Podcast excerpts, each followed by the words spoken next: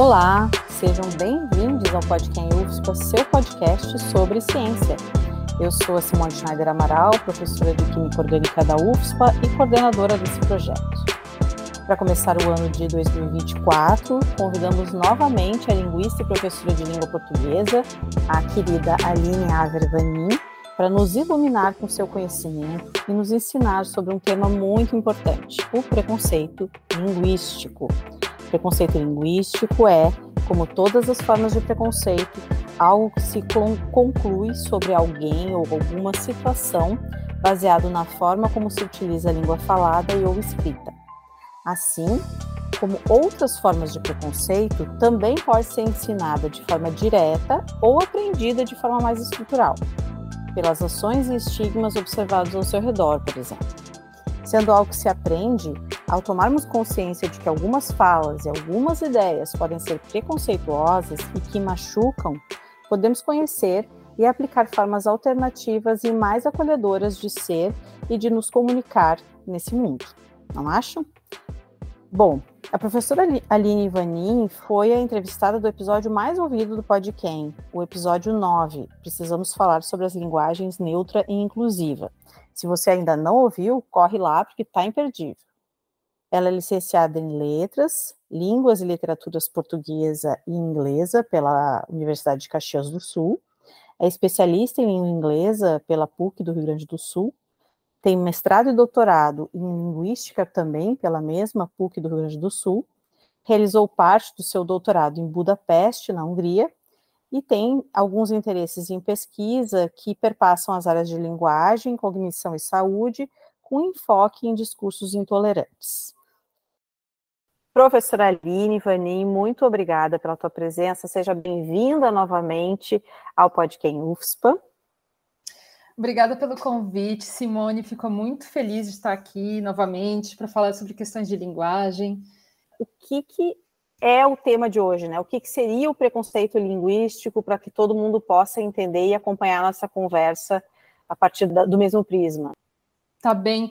Olha, antes de definir preconceito linguístico, a gente precisa voltar um pouco e entender o que, que é isso que a gente chama de língua, né? Grosso modo, a língua é um sistema vivo, mutável, é um sistema que evolui apesar da nossa vontade de regrá-lo, que não obedece normas impostas, porque é moldado o tempo, o tempo inteiro por nós, falantes. E a forma como nós falamos reflete quem, quem nós somos, da onde a gente vem, uh, o que, que a gente é, que, com quem que a gente se relaciona, os lugares pelos quais a gente circula, a nossa classe social, nosso gênero, nossa escolaridade, entre tantas coisas. Nós revelamos, quando a gente fala português brasileiro, as muitas variedades linguísticas do nosso território. E todas essas variedades constituem é, sistemas linguísticos adequados para a expressão de necessidades comunicativas e cognitivas dos falantes. Só que a grande questão é que algumas variedades linguísticas são prestigiadas e outras são estigmatizadas. Então, para dar um exemplo, né? O caso do sotaque é emblemático. O sotaque é a maneira como nós cantamos a nossa língua, essa melodia que cada um de nós tem ao falar. E isso está atrelado a esses fatores que eu já mencionei, a nossa localização, a nossa a nossa classe, nosso gênero, nossa comunidade, porque o sotaque é parte da nossa identidade. Por isso que é possível afirmar que não existe alguém que não tem um sotaque. Quando alguém diz que uma uma pessoa fala sem sotaque, está querendo dizer que aquela pessoa fala dentro de uma pronúncia que se convencionou chamar de pronúncia padrão, que é aquela pronúncia que antigamente a gente dizia, ah, nossa, é a do William Bonner do Jornal Nacional. Só que hoje a gente já vê os jornais é, já acolhendo vários jornalistas com diversos sotaques, ainda que tenham variedades mais privilegiadas. É porque é, essa variedade prestigiada, próxima daquilo que a gente convencionou chamar de norma culta, é uma variedade de poucos, daqueles que fazem a regra ou mesmo que são parte de uma elite. Então, acontece que isso revela algo muito importante sobre nós. A linguagem que alguém usa carrega um conjunto de crenças, a cultura, a perspectiva diante do mundo. Então, pessoas que se colocam como essas paladinas da gramática normativa, é, que saem corrigindo tudo que o outro diz, na verdade se pensam em uma posição social hierarquicamente superior àquelas que seguem outras variedades linguísticas, que são, na minha opinião, tão válidas quanto essa próxima à norma. São aqueles que acreditam no mito de que português brasileiro tem uma única forma e tudo que vier diferente não pode ser válido. A Deborah Cameron, que é uma linguista, ela escreveu um livro chamado Verbal Hygiene, ou Higiene Verbal, em que ela afirma que as tentativas intencionais de mudar a linguagem, de digitar regra, é também uma forma de tornar a estrutura linguística mais próximo de um ideal de verdade, de eficiência, de correção e até de beleza, digamos assim. Só que esse desejo de regular a linguagem e assegurar determinados padrões são práticas de higiene verbal que ocultam uma ansiedade moral e social. O que essas pessoas não esperavam é que a língua evolui à medida que as pessoas se encontram e se comunicam.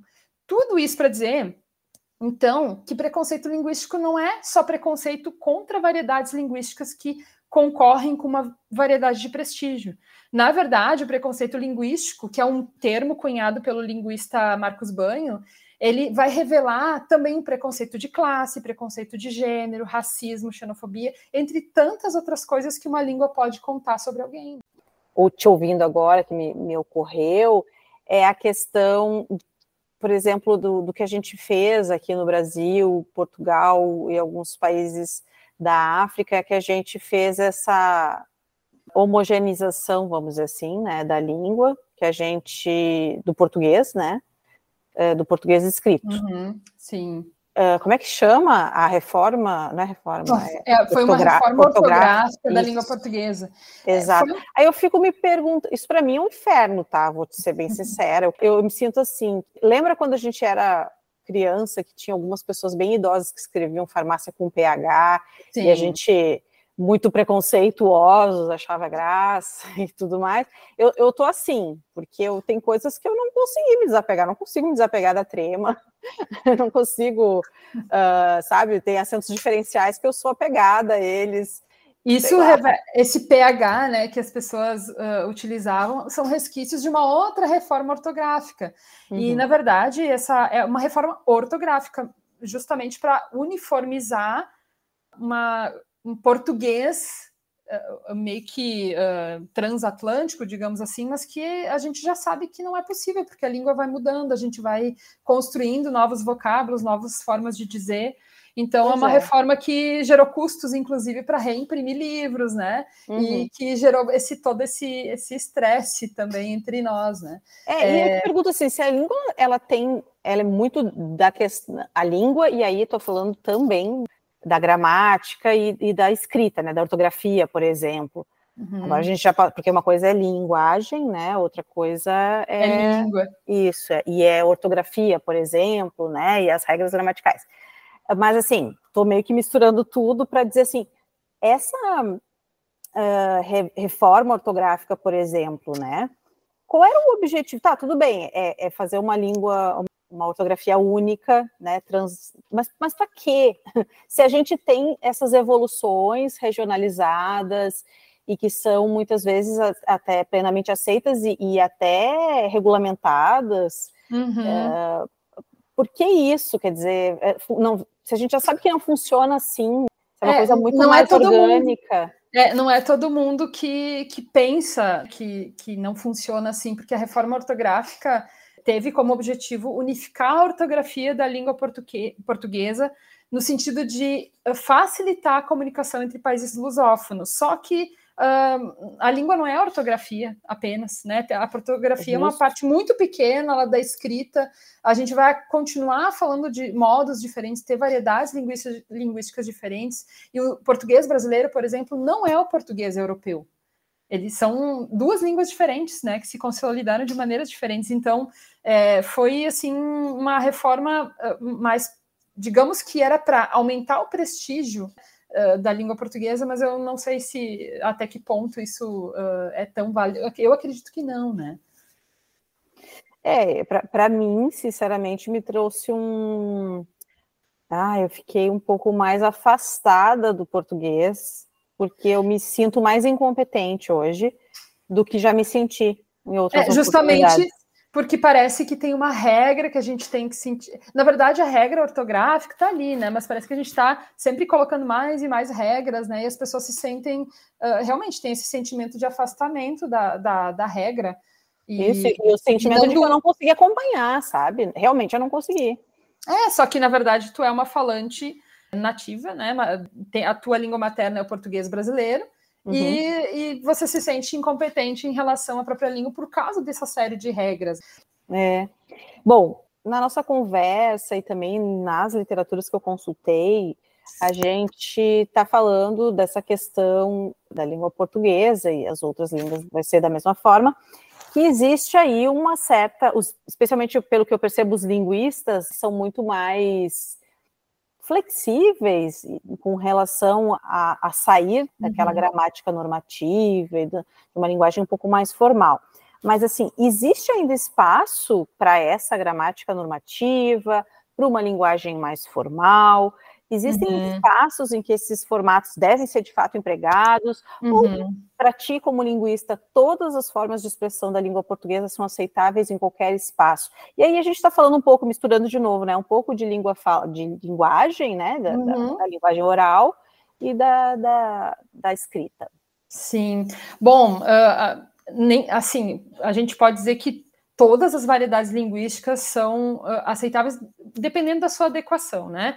Uh, eu posso dizer que a variedade linguística próxima à norma padrão é um modelo de língua prescrito pela tradição gramatical, que é assim, a gramática normativa é uma língua idealizada, que foi, foi instituída por um grupo de gramáticos que dizem o que é certo, o que é errado, embora a gente possa dizer que não tem erro em língua, mas essa norma culta prescrita é obsoleta, ela tem fósseis linguísticos que não acompanham a variação da língua ao longo do tempo, e às vezes a gente tenta acompanhar e fica com essa impressão né, de afastamento. A gramática normativa vai estabelecer uma norma padrão e esses usos linguísticos, às vezes, que são prestigiados, nem, nem estão contemplados então, essa, aquilo que se considera uma língua certa, trata-se às vezes de uma língua baseada em escritores do século XIX, do início do século XX.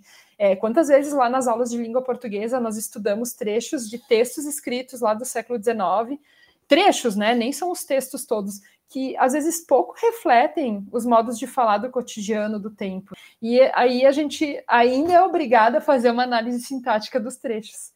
Só que é importante lembrar que, assim como os fenômenos naturais eles existem antes da descrição de teorias, a língua também existe antes da gramática normativa. Essa gramática é uma espécie de fotografia da língua num determinado momento de um grupo muito restrito de pessoas, que são os gramáticos. Esse registro está muito parado no tempo e, como, é, como eu expliquei, as línguas são dinâmicas, estão mudando o tempo todo, conforme os falantes interagem. O povo é dono dessa língua, né? E a cada novo momento, novas palavras são criadas, tem mudanças de estruturas nas frases que são inventadas, porque a gente tem também atravessamento de outras línguas. Isso obedece à vontade de quem precisa comunicar.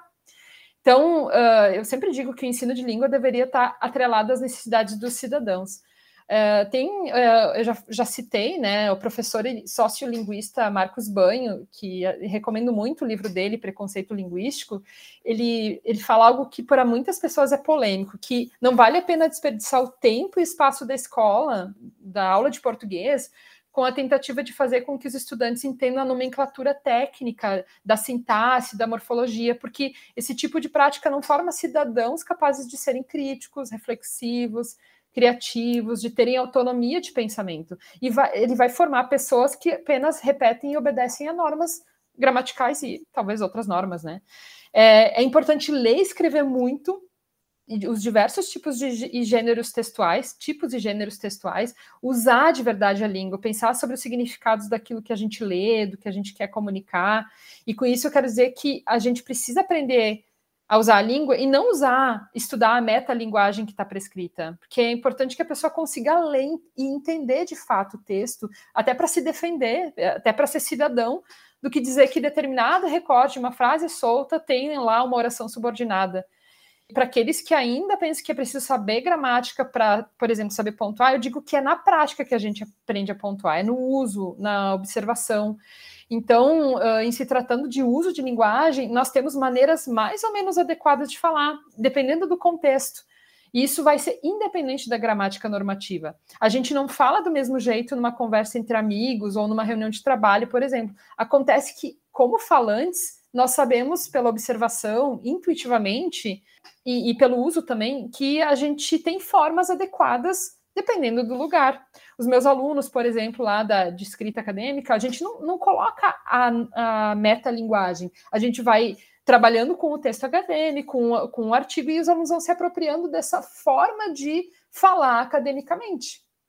É, eu, quando eu li o preconceito linguístico, é, eu acho que ele fala algumas coisas que eu acho que eu achei assim bem interessantes e que tu retoma agora, hum. que talvez fosse importante a gente focar. Uhum. E para ele é muito importante que a pessoa consiga passar a ideia do que ela quer dizer, né? Comunicar adequadamente, mesmo que seja na língua Sim. escrita ou na língua falada.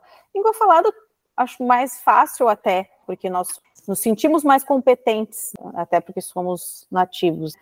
Mas ele diz, fala muito assim, tu tem que passar a ideia adequada. Então tem muito essa questão da pontuação. A pontuação ela pode afetar de fato o que tu está falando, a ideia do que tu está querendo passar.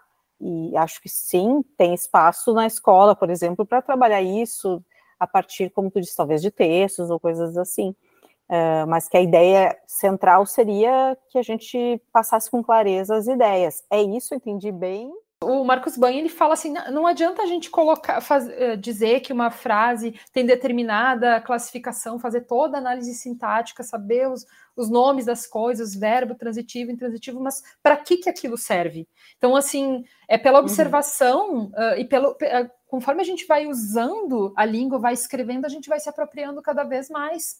Então, se, uh, por exemplo, eu como professora, né, uh, de redação acadêmica, linguista, quando eu vou corrigir um texto, é mais no sentido de apontar, olha aqui, ó, essa palavra aqui, talvez ela tenha, dá uma olhada em sinônimos que podem dizer mais algo mais próximo do que você quis realmente comunicar. Uh, ou apontar assim, nossa, ponto de exclamação aqui não funciona muito bem, que tal, né? E, e com essa, esses apontamentos, é, o estudante ou a pessoa que está tendo esse retorno, ela vai se dar conta, né, que mano, tem outras formas de dizer, outras formas de pontuar. Ela não necessariamente de, precisa do, do, da nomenclatura, isso que ele quer dizer, na verdade, né? Que a gente, uhum. é, a gente tem muita coisa para fazer na escola, além de botar a nomenclatura, né? A gente vê os estudantes lá decorando o que, que é, por exemplo, uma literação, o que é, sei lá, dar o nome das coisas, e às vezes essa pessoa, essa, esse estudante não sabe usar em, no contexto, naquilo que, na, na vida prática, né? A gente dá nomes uh, os nomes mais uh, diferentes, as nomenclaturas mais diferentes, mas na verdade a gente não está sabendo, esse estudante não está sabendo usar, e até para uhum. assumir sua cidadania, né?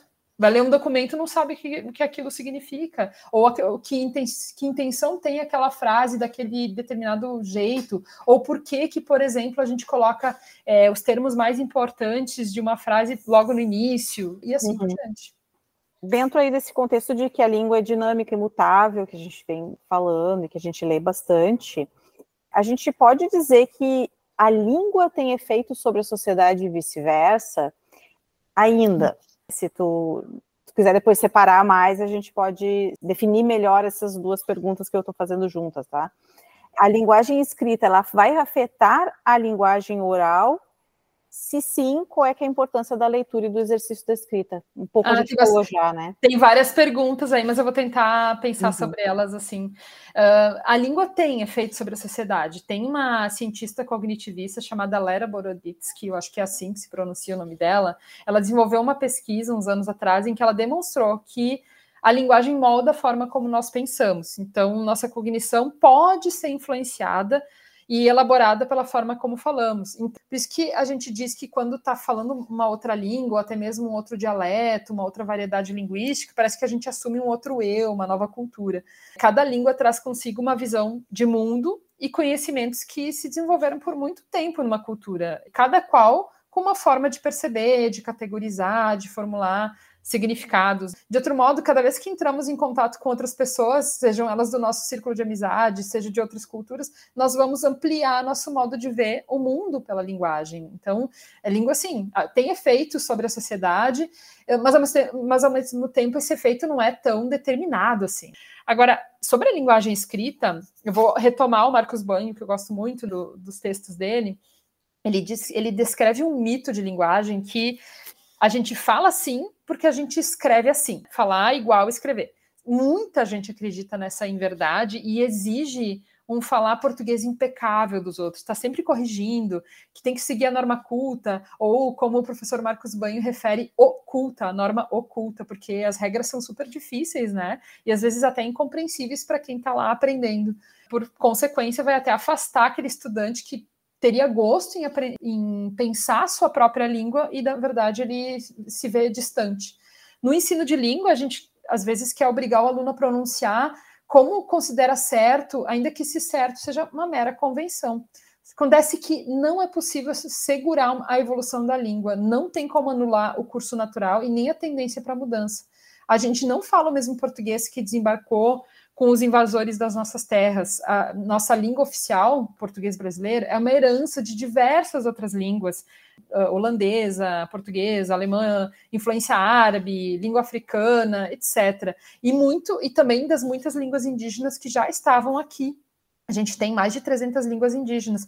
Então, se a gente não fala só português brasileiro, que é a língua oficial, mas a gente tem muitas outras línguas no Brasil e dialetos, é de se esperar que a gente não fale igual a todo mundo. Logo, não tem a, a língua escrita é um registro possível. Agora, a língua falada é outros 500.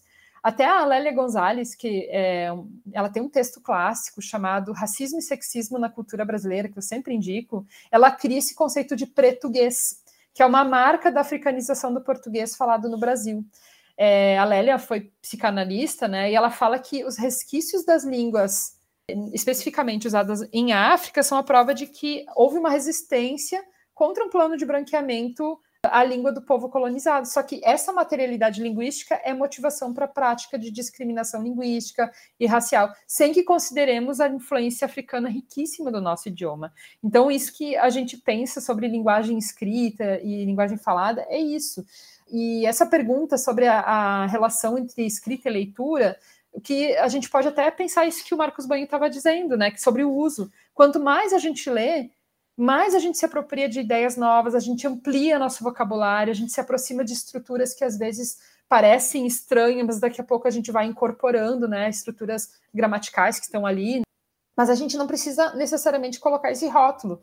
A gente vai se aproximar de outras formas de dizer algo sem necessariamente desvalorizar a forma como nós nos comunicamos no cotidiano.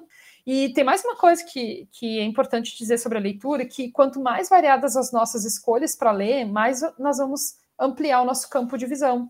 E essa metáfora que eu gosto de usar é que, para além dos livros técnicos, a gente vê os alunos assim estudando muito livro técnico, mas é muito importante também a gente priorizar outros tipos de leitura, como literatura, ficção, porque isso faz com que a gente, muito mais do que melhorar a nossa qualidade da escrita do nosso texto, faz com que a gente se coloque no lugar dos outros. E arrisco dizer que a leitura vai nos humanizar, vai nos tornar mais empáticos. E a gente vai se dar conta que essa ampla variedade linguística que a gente usa, ela vai se adequar conforme o nosso contexto. Então, a gente vai saber quando usar um tipo de escrita num bilhete, numa receita de bolo, numa lista de tarefas, lá na redação do Enem, no artigo acadêmico. A gente reconhece o lugar de níveis de formalidade da língua, conforme a gente vai entrando em contato com essas variedades. As formas de escrever acadêmicas, então, é tudo uma questão de prática, né, de uso da linguagem. Eu lembrei agora daquele livro que tu me indicou e que fez parte de, um, de uma roda de leitura que eu, que eu participei contigo ali na universidade, que é o livro da Camila Souza do Parque das Irmãs Magníficas, que para mim foi um livro, eu amei, foi um, um estilo que eu não estou acostumada a ler. Como é que é o, o, o, estilo? Eu lembro que é uma coisa fantástica. Como é que é? É, é, é realismo. É, ele, ela mistura um pouco do, de uma autoficção uh, com realismo fantástico. Que, uhum. Então assim, ela, e ela faz muito bem né, essa, essa, essa, escrita dela, assim, e, e, a gente entende, assim, toda a dor que ela pode ter passado, porque ela ficcionaliza muito ali, mas a gente sabe que muito, tem muito dela ali, né, então uhum. a gente consegue se, se aproximar de, dessa personagem que ela cria. É, daí eu lembrei que, que realmente, assim, é um outro estilo de literatura que para mim já me enriqueceu, já senti na hora, assim, que me enriqueceu, É. E, e, foi muito bom ler. E outra coisa que eu queria comentar que no último episódio do podcast, que foi sobre ciência básica e aplicada, uh, a gente falou sobre isso. Uhum. Quanto mais vivências, quanto mais pluralidade na hora de estudar, na hora de ler, na hora de se interessar por diversos assuntos, mais ricos a gente fica. E isso vai ser verdade para a língua, vai ser verdade para ciências é. É, básicas, ciências da saúde ou não vai aumentar nosso repertório, né? Repertório Sim. de tudo. Então, vai melhorar até nossa, nosso jeito da gente se, de, de, se expressar também. Então, e ver o mundo, como tu disse, essa parte da gente se humanizar mais. É, né? é, a perspectiva muda, né? A gente teve um outro livro nessa roda de conversa chamado Solitária, da Eliana Alves Cruz, que é assim fantástico. Eu não posso dar, contar muito porque o livro pode ter spoilers. Então, assim, uhum. é muito bacana, é muito bacana essa prática da, da leitura, até para a gente ter um repertório melhor, para a gente se pensar, pra, e até para escrever melhor, talvez, né? Uhum. E para entender também algumas nuances de textos que às vezes a gente lê e lê de forma muito rígida, talvez. Uhum. É isso tudo que a gente falou, né? Essa, essa coisa da da leitura de diferentes gêneros textuais, da conversa com outras pessoas, faz com que a gente se pense e que a gente não fique uh, corrigindo, pré-julgando, porque às vezes uma pessoa que usa uma variedade linguística que não é prestigiada, alguém que tem uma variedade linguística, por exemplo, de alguém que vem lá do interior, que é muito diferente de uma pessoa que está na capital, por exemplo, entender que a pessoa é muito mais do que a sua variedade linguística, né? Ela tem muito a dizer. Cada pessoa é um universo. E aí passar é não ficar julgando, né? E colocar essa barreira do preconceito diante dos nossos olhos, a gente pode ser muito benéfico para que a gente possa uh, até se enriquecer com o que esse outro tem a nos dizer. Com certeza. Uhum. Acho que umas, algumas das pessoas mais brilhantes que eu já li, que eu já ouvi, talvez não tenham uma formação Sim, e às vezes pessoas que não são tão brilhantes assim têm título de doutorado também, né? Também. Então é, a gente precisa ir além, uh, não é a escolaridade, não é a classe social que vai determinar quem é aquela pessoa, né? nem, nem, o, nem o, a variedade linguística, principalmente, né? Uhum. Aline, como é que vocês linguistas e, e tu em especial têm acompanhado o impacto das redes sociais na nossa língua e na nossa comunicação aqui no Brasil. Bom, e talvez até nesse sentido, talvez a, a língua inglesa também tenha um uhum. esteja mostrando aí muitas coisas, porque são várias pessoas se comunicando em inglês também nas redes. Sim, inglês, justamente porque somos muito influenciados, né, por, um, por uma cultura americana, principalmente aqui no Brasil. A gente é muito bombardeado, né, pela língua inglesa também, e a gente acaba uh, até criando neologismos na nossa própria língua que daqui a pouco se cristalizam. Nós linguistas estamos acompanhando como uh, pessoas que são observadoras, são pesquisadoras da língua e nunca como um, ag um agentes normatizadoras. Essa linguista que eu mencionei antes, a Deborah Cameron, ela diz que grande parte das crenças sobre usos linguísticos por não especialistas vão se basear nessas noções de certo, de errado, e são, via de regra, resultantes de preconceito e de ignorância.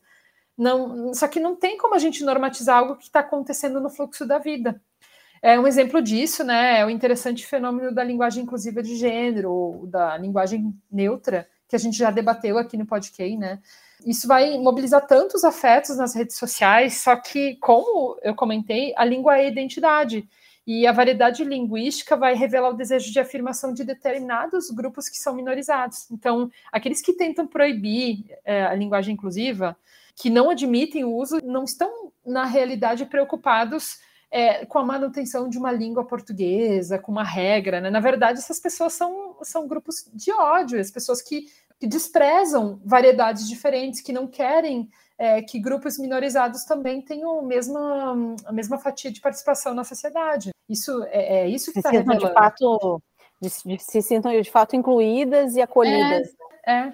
E na verdade é. não, quer, não querem incluir, não querem abrir é, para discussão, né? Porque o que está por trás dessa, dessa proibição ou dessa de dizer assim, nossa, por que, que você está falando todes? É, e tá, tá errado. Por quê? Né? É mais uma variedade linguística que está se formando aí. A gente não, como eu comentei lá naquele episódio, a gente não sabe se essa variedade linguística vai perdurar, mas ela está cada vez mais sendo usada, principalmente nas redes sociais é, principalmente entre jovens. Então, isso é, é positivo para essas mudanças da sociedade também. Isso, eu, eu, acho que esse aspecto que a gente já trouxe naquele episódio, que a gente retoma agora, eu, eu acho bem importante, assim. Eu aprendi muito naquela oportunidade, estou aprendendo novamente aqui contigo, tenho a sorte de conviver uh, contigo. Gostaria de conviver é. mais, né, Aline? Mas a gente tem uma vida... É recíproco, é recíproco. Obrigada. Será que para mim é tão custoso fazer com que a minha linguagem ela seja mais acolhedora, que dentro daquilo, né, que eu consigo, porque também é uma evolução que ocorre gradativamente. Por que, que eu não, não posso ser mais empática e, e afetuosa de eu e todo mundo, tá? Isso não é só para mim que sou mulher. Sim. Os homens também deveriam exercitar isso. Por que não incluir mais pessoas e fazer com que mais pessoas se sintam respeitadas, acolhidas e acho que essa questão da linguagem, quando tu começa a olhar com calma, tu percebe que realmente se usa sim de uma maneira mais ou menos consciente a língua como uma forma de exclusão e de manutenção de espaços de poderes para pequenos grupos, para recortes específicos. Sem dúvida, essa essa máscara, que gente, essa barreira que a gente coloca, né, do preconceito linguístico, falando da gente de maneira como algo meio que genérico, mas que uma pessoa Sim. coloca, né, uma barreira na frente quando a outra pessoa começa a falar e aquela variedade não corresponde àquela que ele considera a correta, essa barreira vai estar ali na, na frente dessa pessoa, ele nem vai ouvir essa pessoa. Ela vai, essa pessoa vai, vai ser discriminada, vai, vai sofrer esse preconceito antes mesmo de poder dizer aquilo que ela veio dizer. Então, assim, é, é, infelizmente, às vezes se perde, né, muito do, do que essa pessoa quis comunicar, é, justamente por causa do, do, desse preconceito que se tem aí, né, que se estabelece. E isso aí está por trás de muito, muitos ódios, muitos afetos negativos, assim, que a gente tem. E a língua é só, a, a língua é só uma peça nessa engrenagem toda, né, que vai, vai dar indícios daquilo que a pessoa está tá elaborando. Sim, e, e, manutenção de poder eu acho uma coisa que é Sim. muito forte na nossa sociedade. Sim. Manutenção de privilégios, o quanto isso, quando é de alguma forma colocado em risco, quanto isso move, vou chamar de paixões. Sim. E, e como que às vezes as respostas são bastante violentas. Acho que a gente precisa repensar e estar sempre pensando e repensando para que a gente também não seja massa de manobra, que a gente, ah, sem pensar muito no assunto, a gente já se posiciona. Nem sempre eu preciso me posicionar, eu posso dizer assim, olha... Só escutar, né? É, olha, não sei bem ainda, vou ter que ler um pouco mais, ter que pensar um pouco é. mais sobre isso. Então, Pesquisa, né? Vai ler, né? Ouviu o podcast? Bom, na tua opinião, na nossa vida, assim, né, no nosso dia a dia. A gente deve, um pouco tu já falou, né, mas eu quero que tu destrinche um pouquinho mais, talvez. Ah. A gente deve corrigir os supostos erros de português das pessoas, como proceder em relação a isso. E aí, claro, a gente pode pensar que muitos de nós vão, vão estar em posição de ser um professor, talvez, de uhum, português, uhum. ou eu mesmo, como professora de química, que estou lá, uh, de repente, ouço um aluno meu ou uma aluna se expressando com um erro que eu considero assim, muito forte no português, um erro crasso, vamos dizer assim. Sim. Talvez aquilo me incomode muito. Eu deveria corrigir? Eu deveria me calar? O que, que ah. tu pensa sobre isso? Tá, vamos, primeira coisa, né? Não existe erro de português, existe sim o erro gramatical, um erro ortográfico, e nós, professores, nós vamos corrigir porque é parte do nosso papel indicar essas formas linguísticas mais apropriadas para escrever, para formular determinada mensagem. Então, assim, lá quando a gente recebe o, um trabalho, a gente vai dizer, ó, aqui não é a forma mais adequada e tal. E quando a gente ouve que é um, talvez isso, uma palavra que talvez não seja mais adequada para aquele contexto, a gente pode chamar o aluno e dizer: olha, talvez você troca por essa palavra, né? Uh, de forma que uh, a gente está ajudando a adequar para determinados contextos.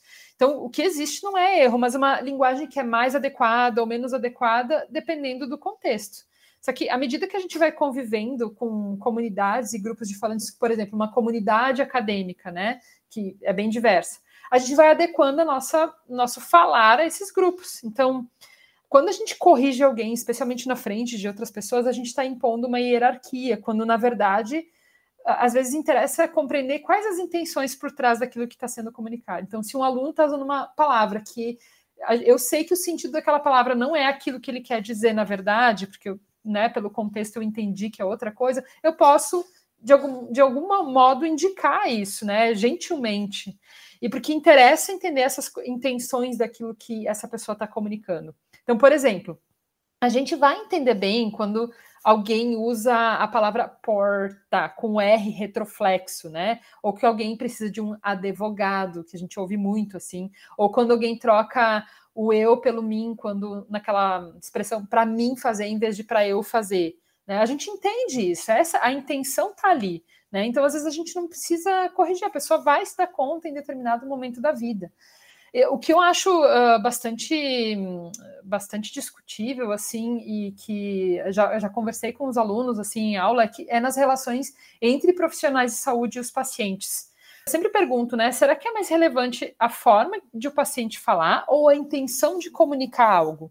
Volta e meia a gente vê na mídia situações em que o profissional ridicularizou um paciente é, e esse paciente tem uma variedade linguística uh, desprestigiosa, estigmatizada. É, será que interessa é, a gente corrigir esse paciente? Se o paciente fala pneumonia, se ele menciona que tem um quebranto, se tem cobreiro, desinteria, a gente, né, eu tenho uma lista de, de termos que a gente sempre discute em aula. Enfim, isso faz parte do universo dessa pessoa. Esses significantes importam para essa pessoa. Não cabe ao profissional julgar e corrigir a forma como aquilo é dito mas ele precisa, esse profissional precisa verificar se ele entendeu o que o paciente quis dizer, para tentar chegar próximo ao que o paciente está sentindo. Nem nós, linguistas, saímos corrigindo todo mundo, quem dirá quem não trata de linguagem, né? Então, assim, a gente não deve corrigir, mas talvez apresente formas adequadas quando muito necessário, porque uhum. É, é uma forma da gente também impor, assim, hierarquias. As pessoas ficam muito incomodadas, as pessoas que têm algum grau de instrução, de que, ah, então quer dizer que tudo que eu me esforcei até hoje, tudo que eu estudei até hoje, uhum. então, né, eu, eu, jogo no lixo e, e, tudo certo, vai, todo mundo vai, vai falar fumo, vortemo, não sei o quê. E, na verdade, no não, dia... tem, forma, tem formas mais adequadas para determinado Exato, contexto e outras formas menos adequadas. É por isso que, por exemplo, os alunos, eles acabam se apropriando de formas prestigiosas, né, de falar no meio acadêmico, a gente vê essa mudança ao longo do tempo, né, quando a gente conversa com os alunos, uhum. uh, mas isso não quer dizer que ele vai desvalorizar a forma do outro, que às vezes não teve o mesmo acesso. É, uh, o nosso papel enquanto professoras é, de fato, indicar os melhores meios, sem, sem assim... Uh, né? é, é assim diminuir uma pessoa assim acho que é possível sempre é possível a gente ter um diálogo assim para indicar essas né, essas variedades precisa, na verdade, entender essa intenção comunicativa. Exato. E não corrigir pela corrigir por corrigir. Uhum. É. Uma coisa bem professor, professoral em locais é. que, que não são para isso, né? Não cabem, né? Isso uhum. mesmo, isso mesmo. A gente poderia falar um pouquinho sobre alguns exemplos práticos de expressões que tu considera preconceituosas e que a gente, na tua opinião, deve evitar até posso, mas a gente tem que pensar sempre que tem um contexto, né?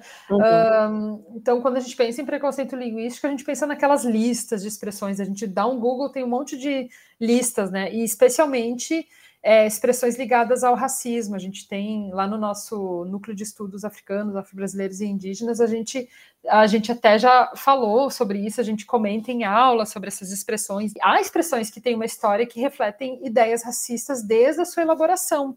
A arquiteta feminista Stephanie Ribeiro uma vez escreveu que existem expressões que vão refletir um passado escravagista e colonial e que são negativas, deveriam ser abolidas. Então, até uh, eu anotei aqui algumas, por exemplo, serviço de preto, como se fosse um serviço ruim, mal feito, a coisa tá preta como algo negativo. Então, são expressões que têm conotações negativas, por exemplo, o mercado negro, denegrir, que literalmente se, se, significa tornar negro, que é, que é algo negativo também. Inveja branca, para designar uma inveja que é, que é boa. Uh, alguém ser da cor do pecado quando objetifica uma mulher, assim como morena e mulata. Mulata é tipo exportação, sabe? Objetificando essa mulher. Ou negra de beleza exótica, ou negra com traços finos. Então, quer dizer, uma negra diferenciada. Quando a gente diz, ai, não sou tuas negras, também. De é, alma branca. Negro de alma branca, como se fosse. A bondade vem da branquitude. Uhum. Uh, e tem aquelas coisas de, do cabelo, né? Cabelo ruim, cabelo bombril, cabelo duro. Uh, cabe... enfim, nasceu com o pé na cozinha, a barriga, entre muitas outras, né? Então, assim, a gente tem expressões que elas, elas são usadas até hoje, e elas são expressões que têm esse passado, a gente consegue identificar o passado delas e seria interessante a gente pensar em alternativas, né? Uhum. Uh, tem um linguista chamado John McWhorter é, que ele diz que palavras podem nos empurrar as ideias em determinadas direções. Então, a depender uhum. do contexto, as palavras vão assumir significados com conotação discriminatória. Já é, eu estou resgatando aqui o trabalho do Gabriel Nascimento, que é um doutor em linguística pela UNB, ele tem um livro chamado Racismo Linguístico, e ele diz que é preciso ir além da terminologia. O Gabriel, ele diz que, uma vez eu entrevistei ele para uma aula, ele diz que faltam, uh, ainda que faltam estudos etimológicos e diacrônicos sobre alguns vocábulos, né, para entender se realmente tem esse passado. É, para verificar que se essa, esse passado é racista. Mas esse pesquisador nos chama atenção para o fato de que as línguas têm sujeitos por trás delas, que esses sujeitos nunca são neutros e por isso são atravessados por processos de poder. Então, se o racismo está na estrutura da nossa sociedade, a gente precisa admitir que a língua é uma posição nessa estrutura, segundo ele. E a língua vai materializar formas de dominação. Então, por mais que existam expressões que estejam cristalizadas na língua e o uso perdeu um pouco do sentido original, o sentido discriminatório, por exemplo, nós temos que considerar que muitas dessas expressões têm uma história e que por vezes a gente nem se dá conta. E, e a gente tem que saber ouvir também quando alguém diz, ó, oh, isso é racismo. Uh, exemplo disso uhum. é a expressão esclarecer.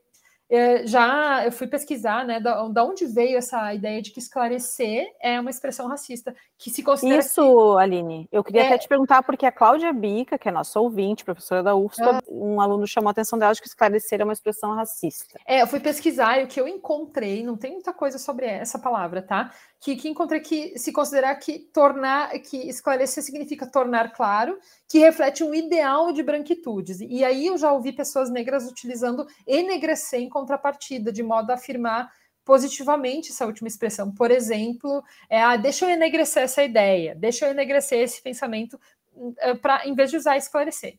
Então, o uso de palavras como esclarecer pode ser considerado racista se no contexto dela nós vamos atribuir uma conotação racista, penso eu.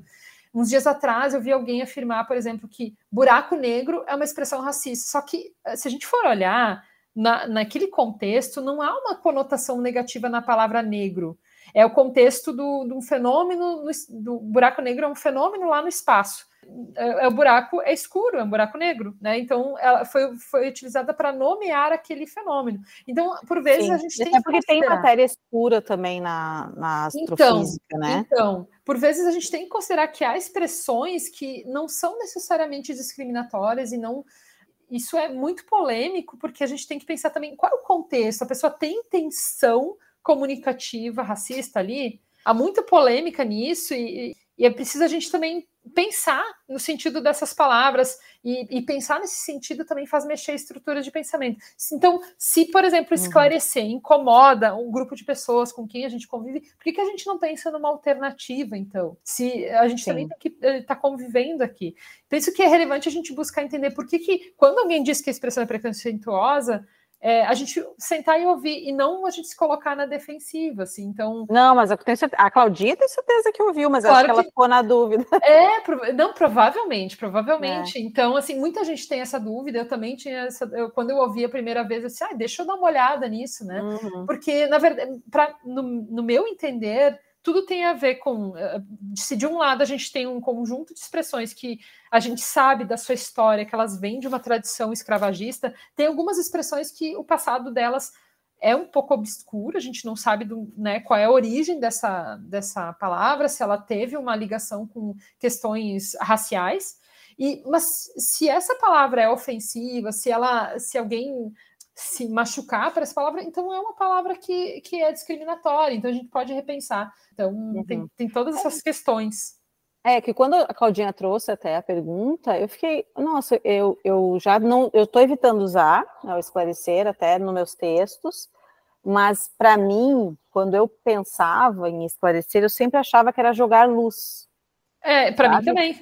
para mim também. Então, assim, a gente pode, por exemplo, uh, continuar utilizando, né? Uh, porque a intenção comunicativa não é ser racista aqui, mas uh, se a gente resolver utilizar uma outra expressão, a gente pode pensar assim num sinônimo para ela. Né? Eu acabei usando jogar luz mesmo, é, né? iluminar, né? dependendo do contexto, né? Sim, seja a frase. Sim. E, e uma expressão que eu uso ainda, de vez em quando me pego usando, que eu escorrego, é judiar, judiação.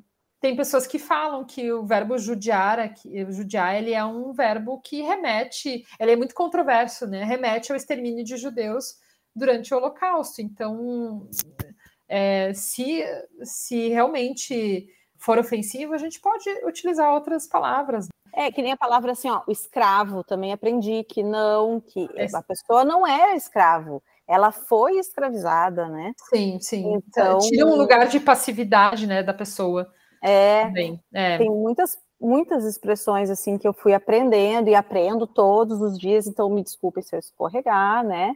E que eu acho que são importantes a gente mencionar e dentro né, do, do, que a gente conseguir ir mudando. Tem até aquele manual ampliado de linguagem inclusiva do André Fischer, eu gostei muito desse livro, é. então alguns exemplos bem legais. É, a gente viu, acho que a gente falou sobre ele naquele falou. episódio, né? Falou. Anterior. Então tá, deixa eu ir para a próxima que. Ah, bom, agora já estamos finalizando, Aline. Ah. Infelizmente a gente queria te pedir indicação de filme, livro ou dica cultural que tu considere relevante. Eu sei que tu tem várias, então estamos aqui anotando. Ah, eu sempre tenho muitos podcasts, mas hoje acho que eu vou indicar mais livros, sabe? Eu vou indicar, claro, a leitura do Marcos Banho, né, do preconceito linguístico. Tem o livro A Língua de Eulália também, que é bem interessante. Uh, eu acho que a gente pode pensar em literatura também, Quarto de Despejo, da Carolina Maria de Jesus, que ela usa um, uma ah, forma de, de, se expressar, né? Não é uhum. dentro do português padrão, mas olha que potência que tem esse livro. Muito. O livro do José Faleiro, mas que, em que mundo tu vive? Também é um livro de crônicas que ele escreve, muito interessante. Esse livro que eu citei, o Solitária, uh, da Eliana Alves Cruz, qualquer livro da Conceição Evaristo. Então, assim, até porque uh, a gente se aproxima de outras formas de escrita que refletem falar muito localizado no tempo, no espaço dessas pessoas que escrevem. Então, acho que vale muito a pena a gente, a gente uh, ler, até para a gente se sensibilizar para essas variedades linguísticas que são tão potentes quanto uma variedade que está ali mais de prestígio, né? Esse livro, A Língua de Eulália, ele, ah. Como é que ele é? Ele é um, conto? O que, que ele. Não, não sei. Ele, ele uh, a língua de Eulália é quase uma. Ele faz uma, uma espécie de novela sociolinguística. Então ele vai contando uma história, mas vai também explicando dessa, da, da pluralidade das normas linguísticas, do universo da língua portuguesa. Então, é meio que uma novela que a gente tem ali para trazer esses conceitos sociolinguísticos. Só que o Marcos. Bain ele tem uma escrita tão fluida, ele, ele se aproxima de qualquer leitor. Até eu li. É, Preconceito Linguístico é um livro de várias páginas, acho que ele tem mais de uhum. 300 páginas, mas é um livro muito gostoso de ler. Ah, Eline, mais uma vez, muito obrigada em todo, nome de toda a nossa equipe. A gente sempre te agradece a disponibilidade. Eu sei que a tua agenda é lutada, final de ano, final de semestre imagino que mais ainda.